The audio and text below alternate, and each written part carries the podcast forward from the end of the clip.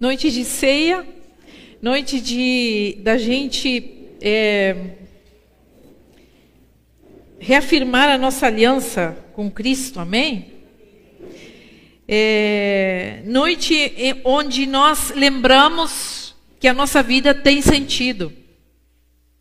E se algum de nós ainda não entendeu isso, que nessa noite os nossos olhos possam ser abertos, porque às vezes nós esquecemos que o Senhor já fez por nós.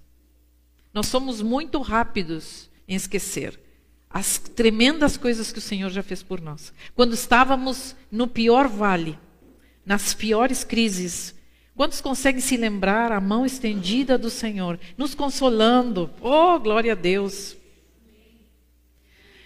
Porque é nesses momentos em que Deus se manifesta na nossa vida.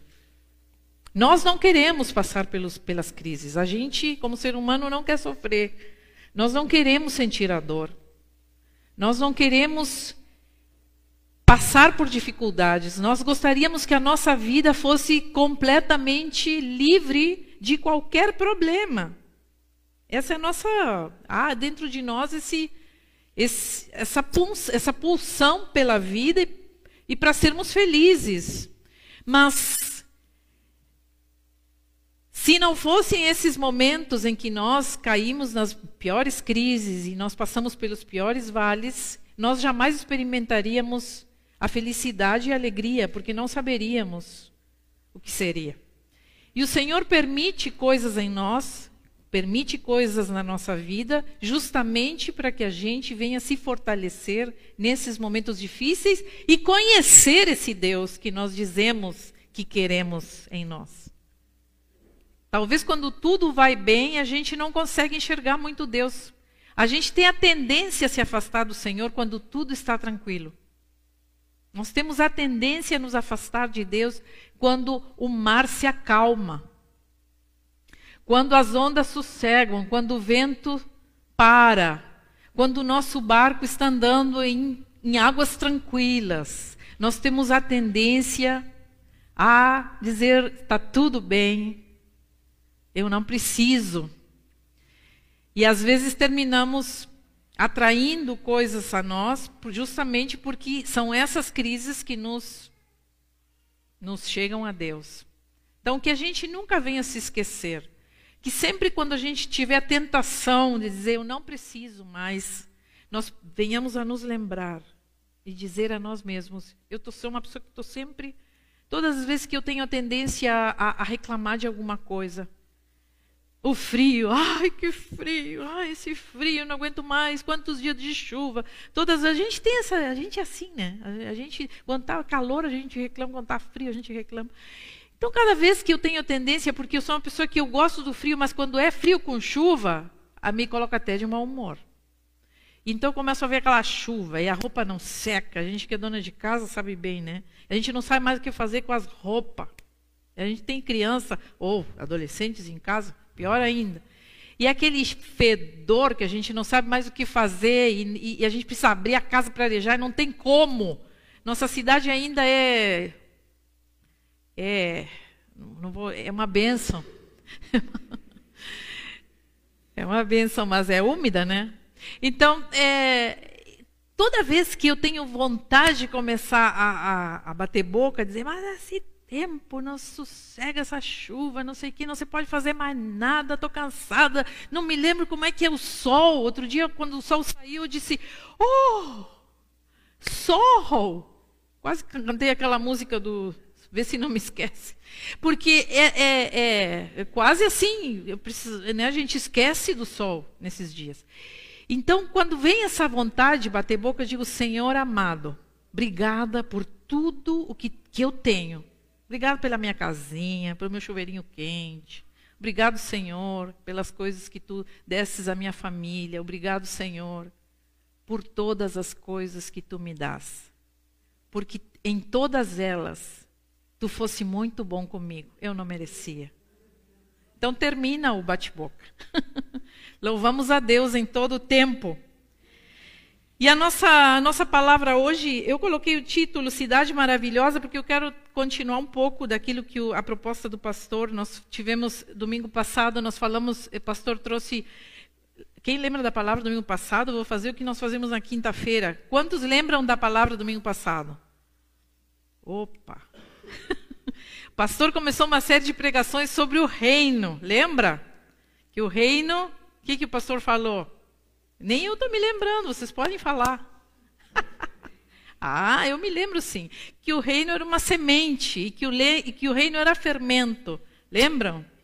Então, seguindo, seguindo o que, o que o pastor vem falando sobre o reino de Deus e que, e que é, nós fomos chamados para ser habitantes desse reino. Eu queria seguir falando sobre essa cidade maravilhosa que é o reino. Porque quando nós pensamos em cidade maravilhosa, qual é a primeira coisa que vem na, nossa mente? Rio de Janeiro. Cidade maravilhosa.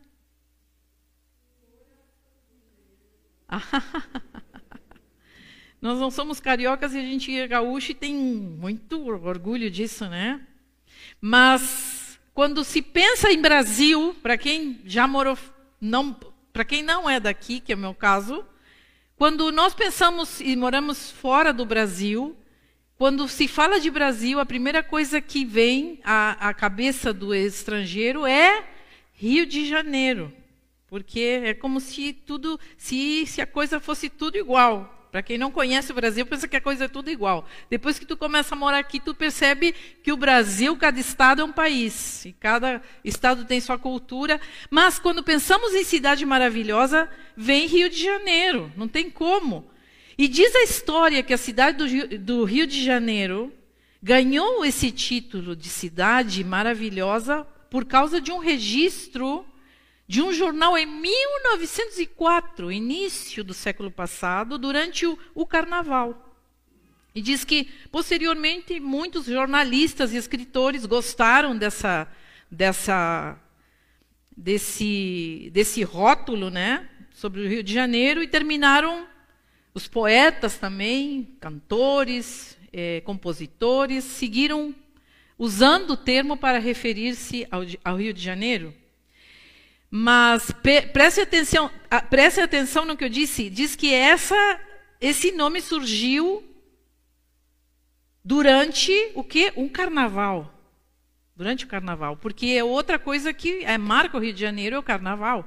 Associamos, pensamos que o Rio de Janeiro se resume só ao carnaval. As praias, a alegria, né? Então, carnaval, Rio de Janeiro é sinônimo de alegria, de belezas naturais, de Cristo Redentor, de praias maravilhosas, de natureza exuberante. O carioca também, que, que é, parece ser muito. É, apesar que os gaúchos é, se resistem a reconhecer isso, né? Mas é, é, o gaúcho bem é barrista, né? Mas é, o carioca é um cara muito extrovertido e muito simpático. Então, não temos. Eh, a gente pensa logo em cidade maravilhosa, a gente vincula isso à alegria, à exuberância, a tudo que há de bom dentro do Brasil. Mas só que 1900 anos antes desse termo, Paulo, apóstolo Paulo, já fazia registros escritos da cidade mais maravilhosa do mundo. Sabia disso? Ah, sim. Isso está escrito lá em Romanos, capítulo 14. Você pode abrir sua Bíblia. Romanos, capítulo 14, versículo 17. Que é onde está nossa palavra hoje.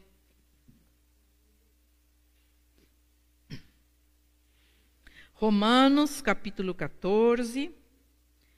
Paulo vem falando aos romanos aos cidadãos, à igreja em Roma, ele vem falando de como nós tínhamos que tratar os irmãos que eram mais fracos na fé. Como o irmão que era mais maduro na fé tinha que tratar o irmão que, era, que estava recém começando e que tinha suas fraquezas e que tinha suas dúvidas. Então, Paulo deixa claro uh, ali no versículo 17, ele dá uma, uma, uma ênfase nisto que nós vamos falar hoje, que é a cidade mais maravilhosa, até que o Rio de Janeiro. Pensemos na maior metrópole do mundo e nós vamos ver que esta cidade não, não se compara. Diz assim: Pois o reino de Deus não é comida nem bebida, mas justiça, paz e alegria no Espírito Santo. Aquele que assim serve a Cristo é agradável a Deus e aprovado pelos homens. Por isso esforcemo-nos em promover tudo quanto conduz à paz e à edificação mútua. Amém? É, quando nós falamos de reino, falamos de, uma, de um país. Reino é um lugar, reino é um, um, um lugar físico específico. Falamos de um país, de um, de um, de um distrito, de um, de um território. Mas quando Paulo se refere a reino de Deus, ele está comparando a nossa fé a, a uma nova cidadania. Ele está comparando, o pastor explicou isso tão claro domingo passado.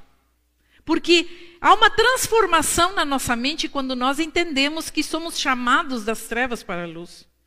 Há, um, há uma nova consciência quando nós Descemos as águas, decidimos nos batizar, descemos as águas, nos batizamos e saímos daquele lugar com uma nova perspectiva de vida. Nós dizemos, bom, daqui para frente é um marco onde a minha vida começa a ser transformada e eu permito que essa transformação aconteça.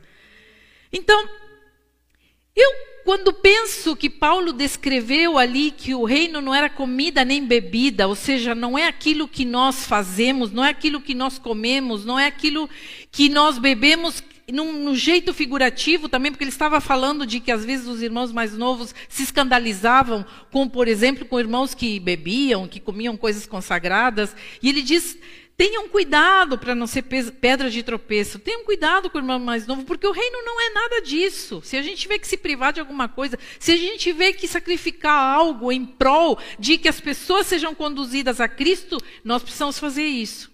Então, ele diz: mudem a sua cabeça. Parem de olhar a vida assim como, como, como nós enxergamos. Comecem a enxergar a vida a partir de uma visão de um novo cidadão vivendo em um novo país, em um novo reino, em outro lugar.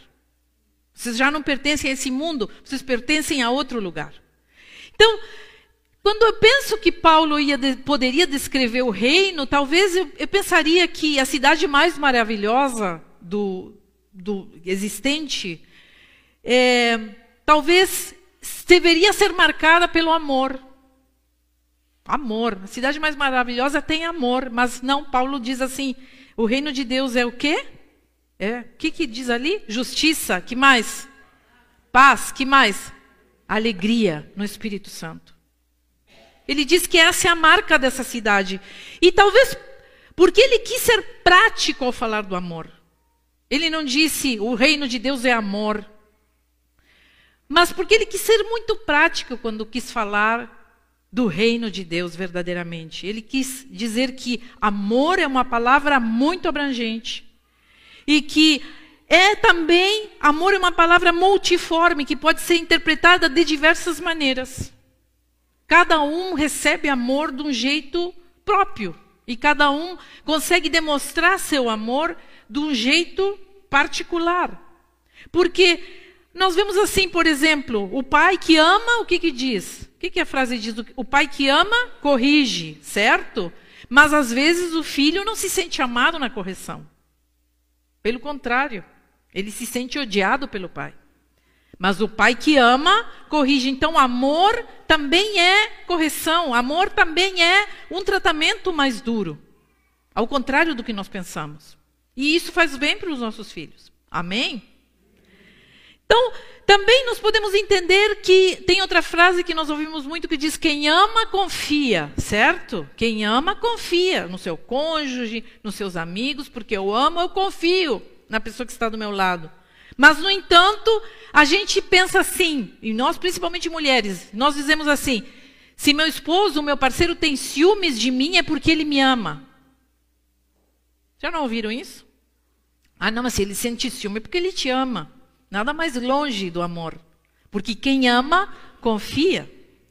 Às vezes ouvimos também: quem ama não bate, certo? Claro, quem ama não bate. Mas às vezes nós ouvimos em outras em, em, nós conseguimos ouvir mulheres que sofrem abuso, eh, que sofrem violência doméstica dizer: prefiro que ele me bata ficar sozinha, porque isso é muito forte. Então o amor ele pode ser interpretado de diversas maneiras. Nós não podemos colocar o amor numa caixa, e por isso, por essa razão que Paulo é tão específico. Porque se, se ele dissesse o reino de Deus é amor, ia ficar uma coisa muito solta. Então ele diz: o reino de amor é justiça, paz e alegria no Espírito Santo. Porque o amor é uma palavra que se move, é uma palavra que tem ação e que tem um movimento constante. Do contrário, ele não se sustenta. Quando o amor não tem ação, ele não se sustenta, ele não se basta. E Paulo deixa esse conceito claramente em movimento: justiça, alegria, paz. São ações. São coisas específicas. Porque nós muitas vezes dizemos que amamos a Deus, mas a nossa justiça é injusta. Principalmente com os que convivemos, com as pessoas que convivemos, somos injustos. Muitas vezes com aqueles que convivemos e dizemos que amamos a nossa família, nós terminamos, nós mentimos, nós ferimos com palavras duras, nós nos vingamos. Ah, tu me fez isso? Espera só a próxima vez, porque tu vai levar. E estou falando das pessoas que estão ali com a gente, as pessoas que nós dizemos que amamos. Então, o nosso amor é injusto muitas vezes. Nossa justiça é injusta. Nosso senso de justiça está completamente corrompido. Nós destruímos o amor do outro. Porque a gente, porque o nossa, nossa justiça é injusta, o nosso amor não tem ação, ele não se sustenta. Dizemos que amamos a Deus, mas a nossa paz, essa paz que, que Paulo fala, que o reino de Deus é paz. Dizemos que amamos a Deus, mas a nossa paz é ansiosa e muitas vezes violenta. E aí vemos quantas pessoas em ansiedade? 100% ansiosos, tudo é ansiedade. Tudo eu preciso fazer alguma coisa para placar minha ansiedade. Eu vivo em modo ansioso, desde que me levanto até que me deito. Eu, meu amor é ansioso, eu quero as coisas para ontem. Eu não consigo esperar o tempo do outro, eu não sei andar no tempo do outro, do jeito que ele é. Eu quero as coisas que elas, as mudanças aconteçam logo. E muitas vezes nos tornamos até violentos. Ah, mas eu nunca bati em ninguém. Mas as nossas palavras muitas vezes batem mais forte do que os nossos punhos. Palavras são, são coisas, são, são soltas ao vento e que não voltam, amados. Isso é violência. Nós às vezes achamos que somos muito certinhos, porque não to... Deus me livre bater, nem não, não bato em mulher, nem com uma flor. Mas aí eu, quando abro minha boca para dizer o que eu penso, eu solto aquelas, sabe aquelas palavras que não são nem, nem tão, tão agressivas, mas, mas são. A gente sabe que está ali, que está ali fincando a faca no outro. A gente sabe porque conhece quem mora do nosso lado. Então, a nossa paz ela, ela, é, ela é ansiosa. Dizemos que amamos a Deus, mas a alegria do morador de rua é mais alegre que a nossa.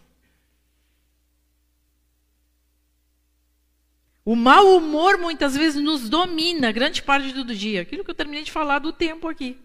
Se eu deixasse meu mau humor, enquanto tem chuva, meu mau humor é constante, porque eu tenho dificuldade. Por mim, a chuva ela, ela, ela poderia acontecer na zona rural, aqui não precisava na cidade. né? Porque eu realmente tenho dificuldade. Mas, queridos, que triste é ver um cristão que se diz cristão. Outro dia eu estava no supermercado e eu, eu estava com meu carrinho e aquele monte de gente. E então eu, sem querer, aliás, eu estava com meu carrinho assim do meu lado, escolhendo a fruta ali, e uma senhora vinha, vinha de costas e eu pela sua aparência, eu percebi que ela era uma mulher cristã. Cristã. Pela sua aparência. Gente, vocês sabem do que eu estou falando, né? Então, ela veio caminhando de costas e ela enganchou o calcanhar dela. Eu, ela literalmente enganchou o calcanhar dela no meu carrinho. Porque eu vi ela vindo e eu fiquei tentando ir para trás, mas ela veio, enganchou. E quando ela enganchou, eu Puxei o carrinho e disse: Desculpe, senhora, porque, claro, que me cabia na hora dizer, ela pensou que fui eu que soquei o carrinho no, no calcanhar dela. Eu, Desculpe, senhora. Ela me olhou com uma cara, e não sei o que, que ela me disse, porque eu não consegui entender no burburinho da, de tanta gente. E eu logo pensei assim: gente, são os cristãos. São os que se dizem cristãos. Então nós vemos, um, um, às vezes somos, somos os mais mal-humorados, os mais difíceis de arrancar um sorriso. São os mais difíceis de tirar palavras positivas, palavras de amor, de palavras afáveis, palavras delicadas. Às vezes, os cristãos são aqueles que estão mais comprometidos com a violência, com as palavras duras, com vou falar, doa quem doer, e nós vamos levando as coisas por diante. Mas só que o Paulo nos diz: vocês querem que o reino de Deus seja amor? Pois então ele é justiça, paz e alegria no Espírito Santo. Mas qual o caminho da paz nessa cidade maravilhosa? O caminho da nossa paz é uma paz que me tira da luta, amados. Nós não podemos falar de paz sem falar de luta. Nós vivemos a vida lutando. Como podemos dizer que temos paz se vivemos lutando? A nossa vida se tornou uma luta constante. Nós vivemos lutando com as nossas, com as nossas carências, nós vivemos lutando com as nossas necessidades, nós vivemos lutando com as pessoas que estão na nossa volta. Nós vivemos lutando com a vida como um jeito de sobreviver. Então, cuidado, cuidado, porque e eu tenho tirado essa palavra da minha, da minha boca, né? Porque guerreiros precisam do quê? Quem, que, que, que, que, os guerreiros precisam? De quê? De guerra. Guerreiros precisam de guerra. Então, a nossa cultura, amados, enaltece as pessoas que são guerreiras, sabe? Enaltece o guerreiro, mas não enaltece o pacificador. Eu tenho transformado minha mente, porque a gente, a gente se sente até meio, meio é, como, como eu diria, a gente se sente elogiada quando alguém nos diz assim: essa mulher é guerreira, não é? Mulheres, vocês não se sentem elogiadas? Sou uma guerreira, sou uma guerreira de Cristo. Porque eu sou uma batalhadora, porque a minha vida, eu, eu saí disso, eu fui para aquilo, e eu nasci assim, mas agora sou assim. E nós nos acostumamos a guerrear e a fazer e, e, e, viver esse, esse viver esse modo eu sou uma guerreira eu sou um guerreiro. Guerreiros precisam de guerra gente. Cuidado quando nós dizemos eu sou um guerreiro. Eu tenho dito ultimamente Senhor eu não quero mais ser uma guerreira. Estou cansada. Eu quero paz para minha vida. Eu quero ser uma pacificadora. Chega de viver a minha vida guerreando Chega de viver a minha vida com tudo difícil. Porque quando eu digo eu sou uma guerreira, eu estou dizendo que a minha vida é muito difícil, eu estou determinando isso para mim, e isso me custa a guerra, isso me custa uma luta constante para vencer todas as propostas que a vida me traz. Quando eu decidi, Senhor, chega, eu não quero ser guerreiro, eu quero ser uma pacificadora, eu quero ser cidadã do reino. O reino de Deus é paz. Agora, alguns podem pensar assim, né? Parar de lutar é se resignar com a situação. Mas quando eu me torno cidadão do reino, eu decido parar de lutar, porque todas as coisas cooperam para o bem daqueles que amam a Deus. E, portanto, entendo que uma situação adversa e as dificuldades da vida vêm para me fortalecer e me, e me fazer mais forte e mais resiliente em vez de me destruir. Elas não vêm para me destruir. Pensa no que tu estás passando agora, nesse momento. E talvez tu tenhas chegado a esse lugar nesse modo luta. Eu estou lutando com uma situação difícil na minha vida, na minha jornada. Pensa, eu não sei quantos chegaram hoje assim, no modo luta, no modo eu preciso vencer isto, eu preciso sair adiante com isso aqui. Eu quero te dizer nessa noite, coloca paz nesse coração.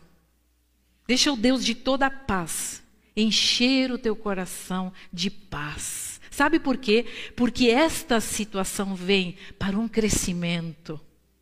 Esta situação vem para que tu consigas sair adiante em paz, fortalecido, fortalecida, uma nova mulher, um novo homem. Como é difícil a gente dar glória a Deus com isso, né? Porque nós não queremos.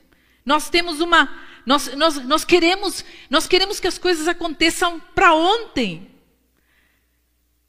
Mas quando nós dizemos, ah, pastora, mas se eu parar de lutar, eu vou me acomodar. Só que assim, gente, a resignação te imobiliza e te, até te adoece. Quando a gente se resigna, não estou falando aqui para a gente ficar resignado, porque é, é, um modo que, que, que, que nos adoece, ficar resignado com uma situação. Mas parar de lutar nos liberta. E nos liberta da culpa e do ressentimento, principalmente, porque nós vivemos a vida ressentidos e vivemos a vida culpa, sentindo culpa quando nós estamos sempre batalhando, guerreando, batalhando, guerreando. Mas quando nós entendemos que o reino é paz, nós entramos em modo paz, porque nós vem as situações e as lições que vêm para a nossa vida para crescer. E nós começamos a achar todas as experiências negativas como uma nova experiência, onde estamos sendo testados e onde Deus está nos dando uma oportunidade de conhecê-lo melhor. E de cair nos seus braços, como cantamos no início. Então, quando paro de lutar com uma situação e me coloco diante dela como quem está cheio do Espírito Santo, como quem está tomado por um espírito que, que é o espírito de, de quem é cidadão desta cidade maravilhosa.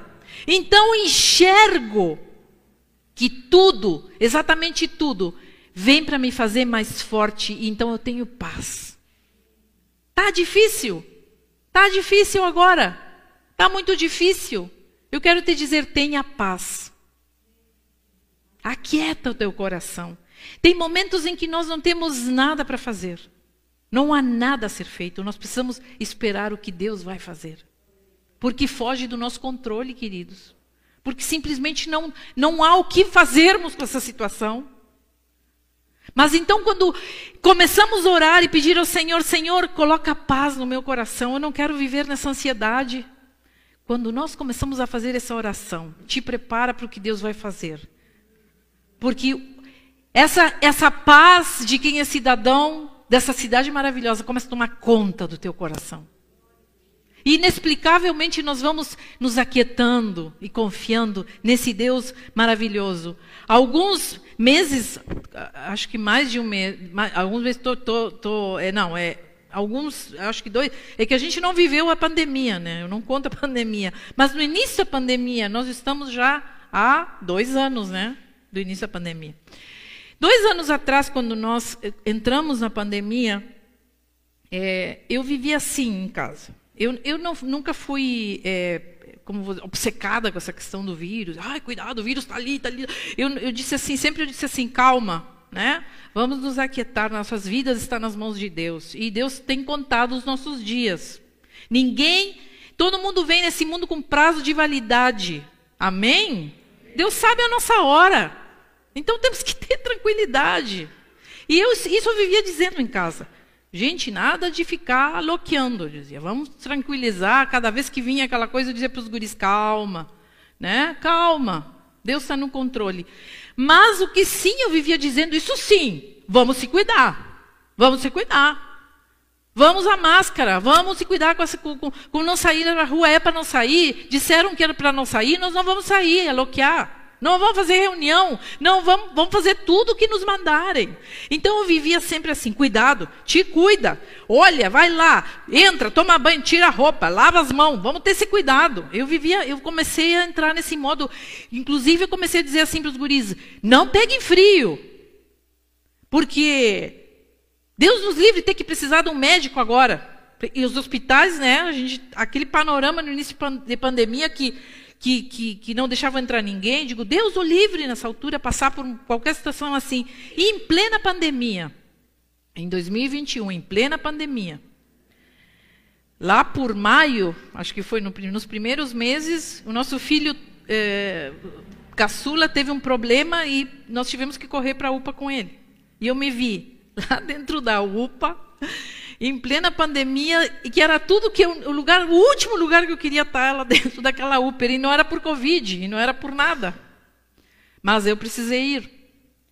Eu, quando sentada ali, eu dizia assim: Eu não acredito que eu estou aqui sentada neste lugar. E eu comecei a orar: Senhor, me ajuda. Porque os pensamentos começaram a vir aquela, e aquela muvuca e entra e sai. Mas tudo bem, nós saímos daquele lugar, fomos atendidos, não foi nada grave, fomos embora para casa, eu agradecendo ao Senhor, ah, obrigado Senhor, voltamos, não deu nada.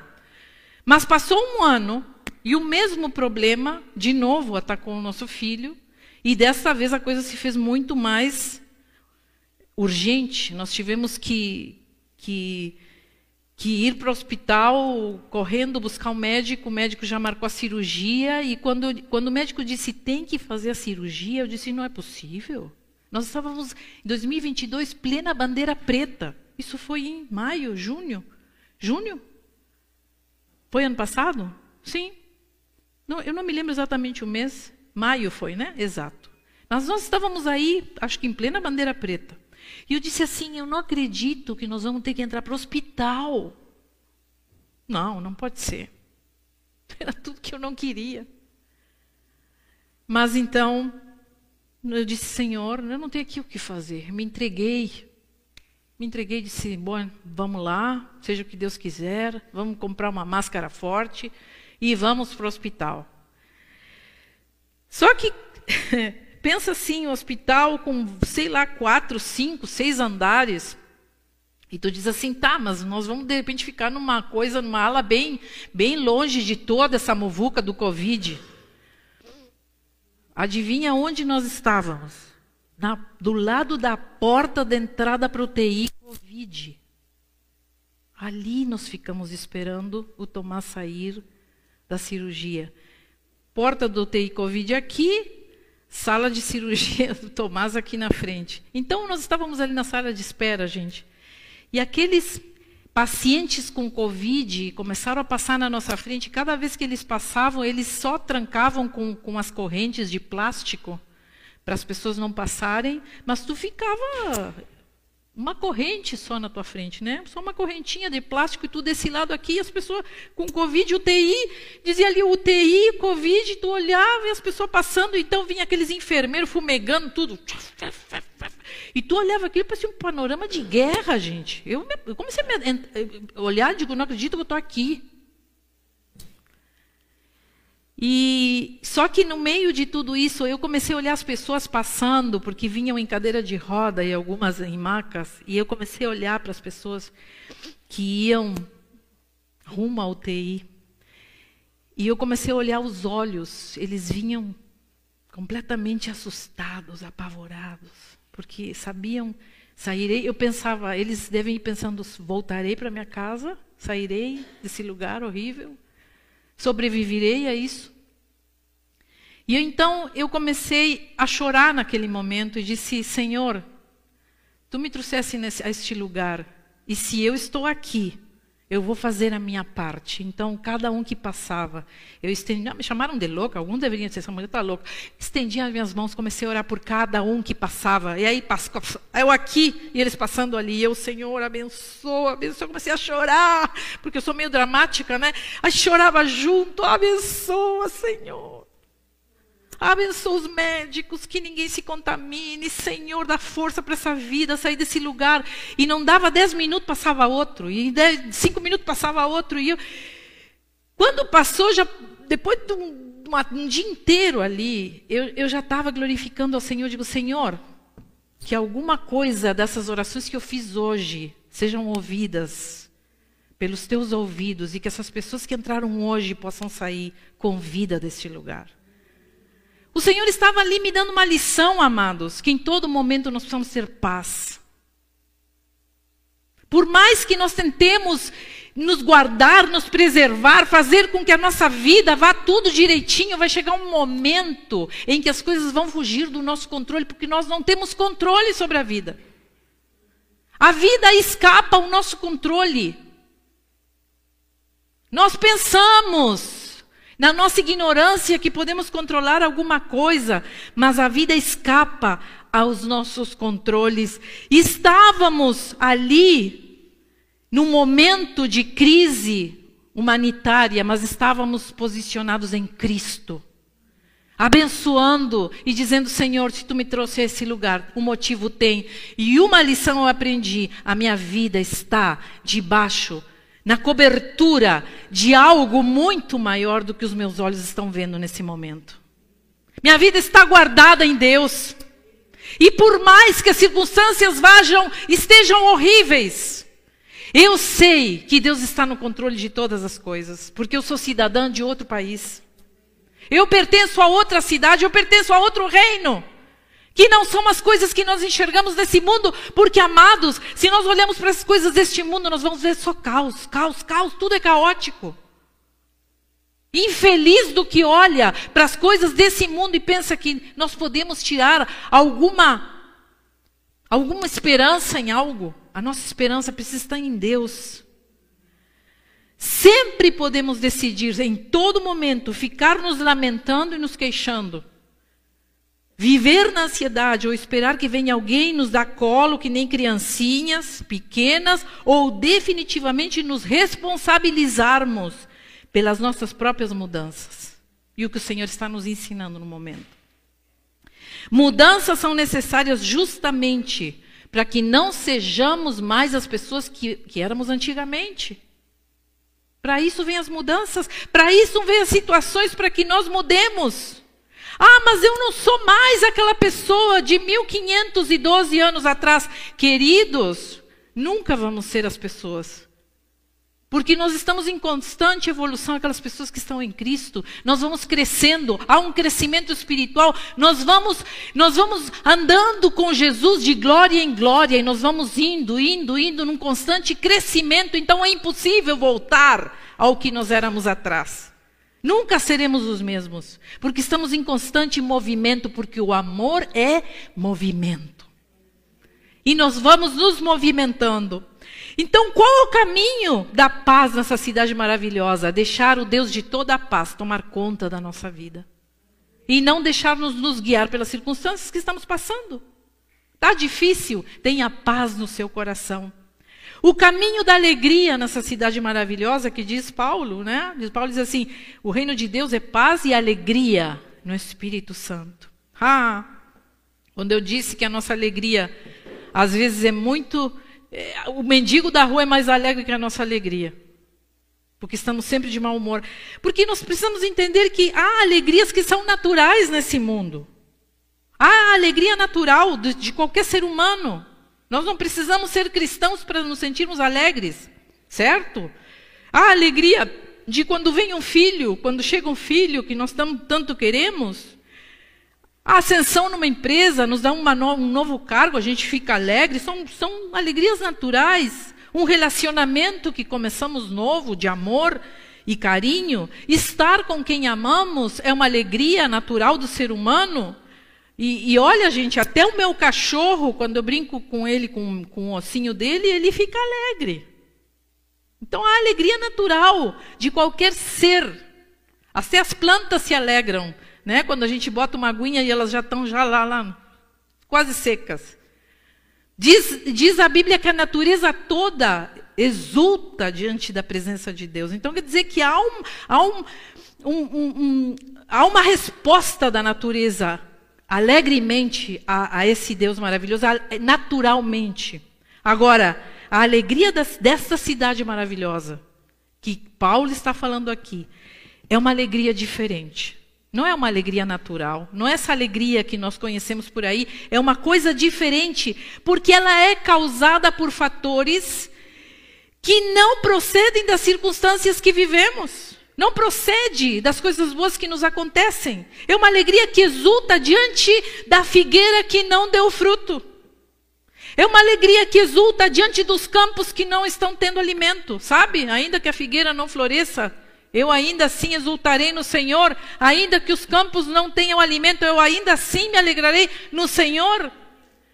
Então, essa alegria, ela, ela, não depende do que nós estamos vendo, porque sei que o Senhor é minha salvação, então eu não vou ter medo das coisas estarem ruins na minha volta, porque a minha alegria não vem daquilo que estou vendo.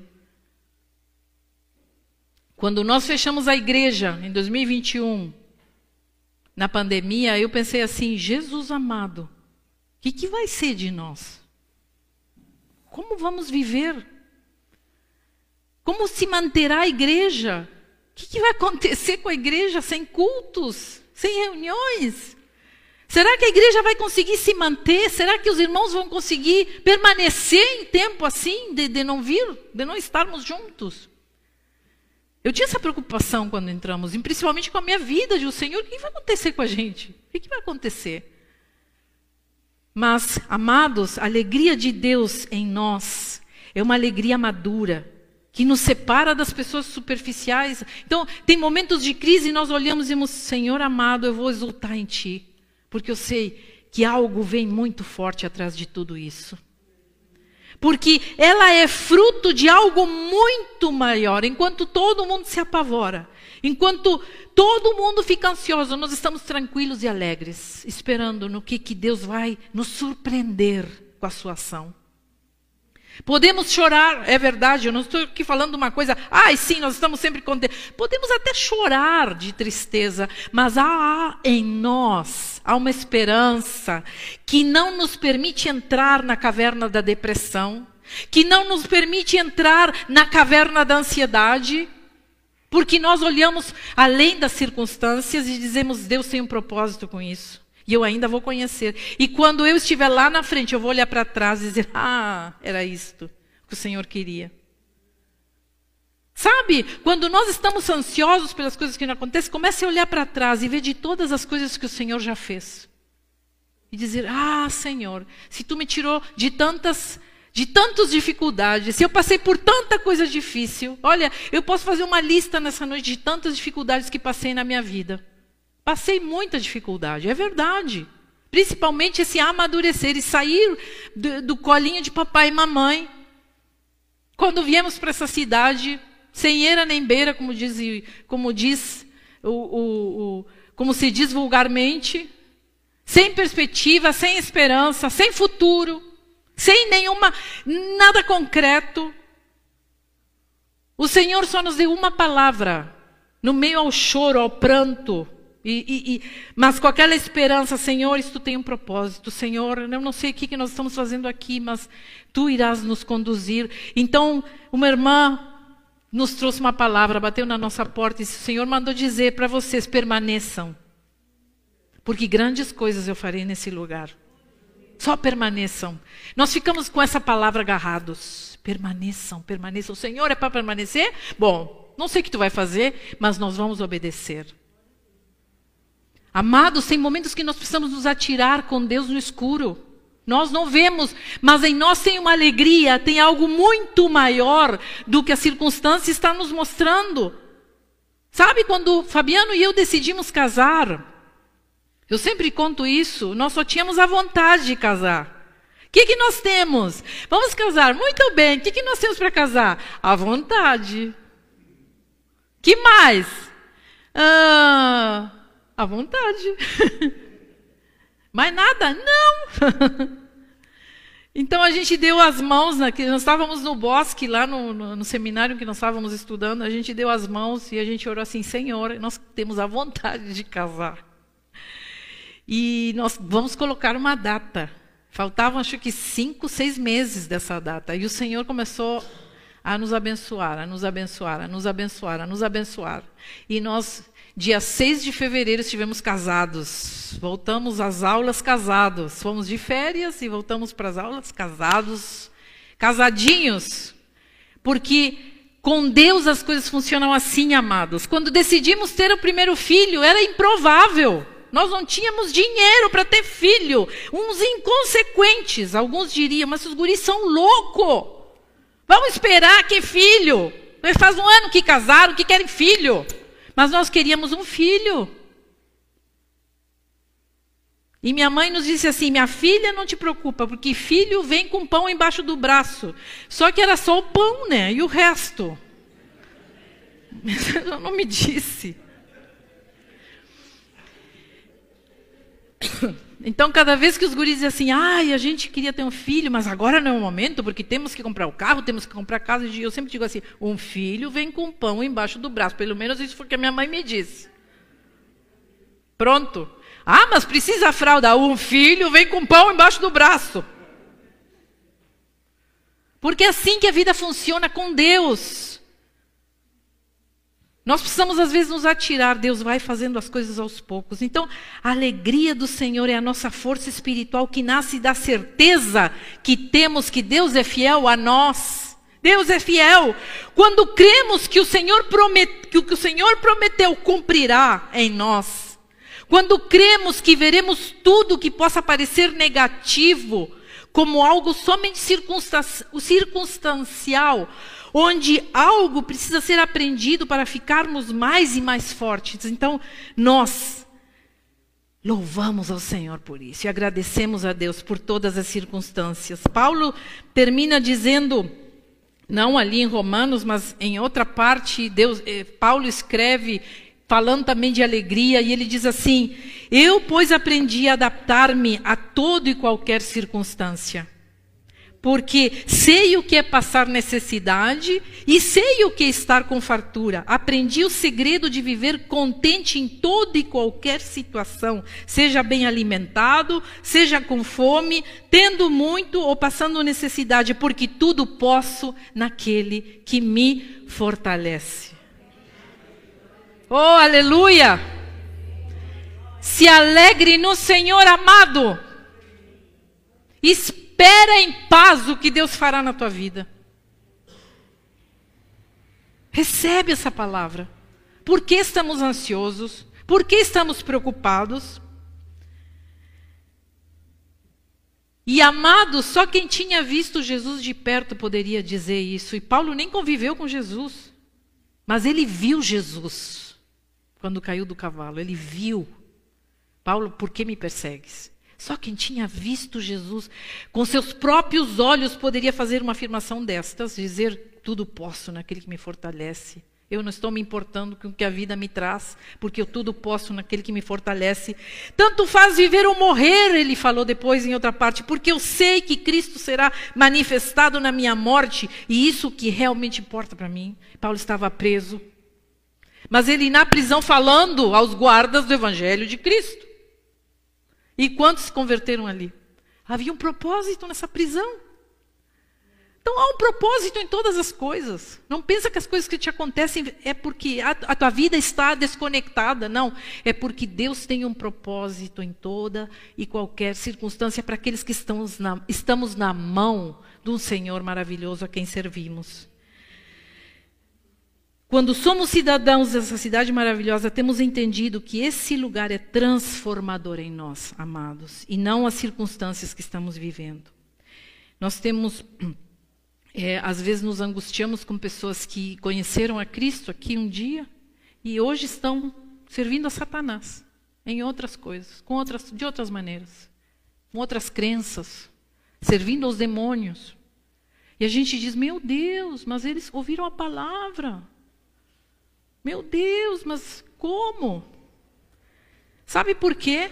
Eu vou lhe explicar por quê que muita gente vai embora e decide servir ao diabo. Porque não é possível para estas pessoas deixar suas vidas serem guiadas por Deus. Essa dependência, essa entrega nos torna vulneráveis, vulneráveis. Nós ficamos vulneráveis A gente não tem controle mais da nossa vida. Então, quando outra coisa aparece e nos diz, não, tu faz isso, tu faz aquilo, depois te benze e cruza, e cruza o pé assim, e, e costura a boca do sapo, e bota não sei o que, que vai sair tudo bem. Sabe o que, que se chama isso? Isso se chama controle. Eu querer determinar como é que vai ser minha vida. Eu quero que minha vida seja assim, assim, assim e assim. E nos comportamos como crianças mimadas e batemos o pé, mas eu quero assim. E Deus diz, mas eu não quero assim. Isso não vai te fazer bem. Isso não é legal. Tu vai ver que lá no futuro isso vai te incomodar. E eu que sou teu Deus estou olhando para esse futuro. Mas a pessoa diz assim: "Não, mas eu quero que seja assim". Então vou lá costurar a boca do sapo, porque isso vai me trazer muito mais prosperidade. Porque eu tenho controle da minha vida e eu determino como ela será. Eu determino onde meu pé vai pisar, eu determino o meu futuro, eu determino como minha vida vai ser. É controle, é prepotência, é arrogância. É o ser humano arrogante, tentando colocar a sua vida como se isso valesse alguma coisa num trono de plástico. O Senhor nos chama para sermos sacerdotes amados. É reino. É um real sacerdócio. É, somos cidadãos de primeira classe. Não, não vende tua primogenitura, não vende isso a qualquer preço. Porque o Senhor está te chamando para algo muito maior, que é o reino. É o que mais importa. E nós estamos correndo atrás de coisinhas. Quando há um, algo muito maravilhoso que Deus quer fazer na nossa vida, que é viver essa aventura na dependência de Cristo. Porque o que acontece lá fora é um produto de algo que está acontecendo aqui dentro de mim. Então, se está tá dando tudo errado, o que está aqui dentro errado? Aqui dentro tem muita coisa errada. O problema é que a gente acha que o que está acontecendo lá fora não tem nada a ver com a gente. Não, isso não tem nada a ver comigo. Muda lá fora, mas não muda aqui dentro. Vamos começar a mudar aqui dentro. Como de, decido viver o caos desse mundo? Como decido viver nesse mundo? É o que determinará as minhas mudanças. Em nome de Jesus. Eu te convido nessa noite para que nós, tu possas exultar de alegria diante dessa mesa. E eu quero que a gente se coloque de pé nessa noite. E vamos entregar a nossa vida ao Senhor. Senhor amado, nesta noite, nós declaramos, Pai, que a nossa vida, a nossa vida depende de Ti. Que o reino em nós é justiça, alegria e paz. Que a nossa vida exulta nessa noite em alegria do Espírito Santo. Começa a pensar em todas as coisas boas que o Senhor já fez por ti. E começa a se sentir alegre por isso. Louva o Senhor por isso. Senhor, obrigada, porque quando eu estava lá no fundo do poço, tu fosse quem me catou, quem me trouxe de novo a luz, tu me trouxe de novo a, a, a realidade. Quando eu estava na pior da minha crise, tu me, tu me alcançou, Senhor. Agradece ao Senhor por isso. Porque quando eu achei que eu era alguma coisa, a minha queda foi para que eu visse que eu não sou nada. E que tudo o que eu sou é em Ti, Senhor. Eu te louvo por isso, Pai. Que nessa noite nós possamos exultar, Senhor, em alegria, diante do sacrifício que Tu fizesses por nós. E nós não venhamos a invalidar esse sacrifício, Senhor.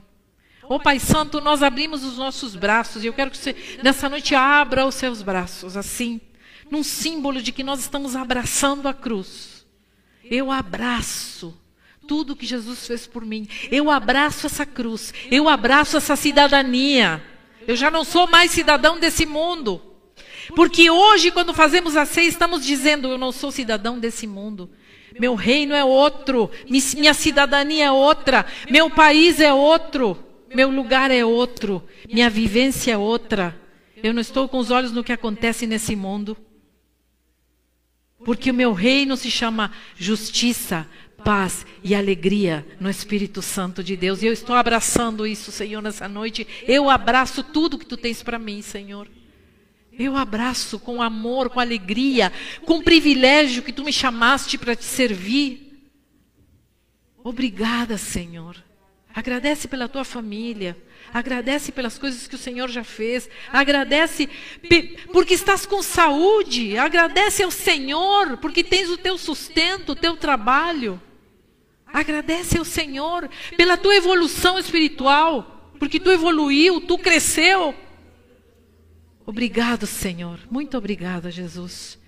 Que esta igreja possa te honrar com um coração singelo, mas com muita alegria no Espírito Santo. Que nós possamos ser tomados dessa alegria, amados.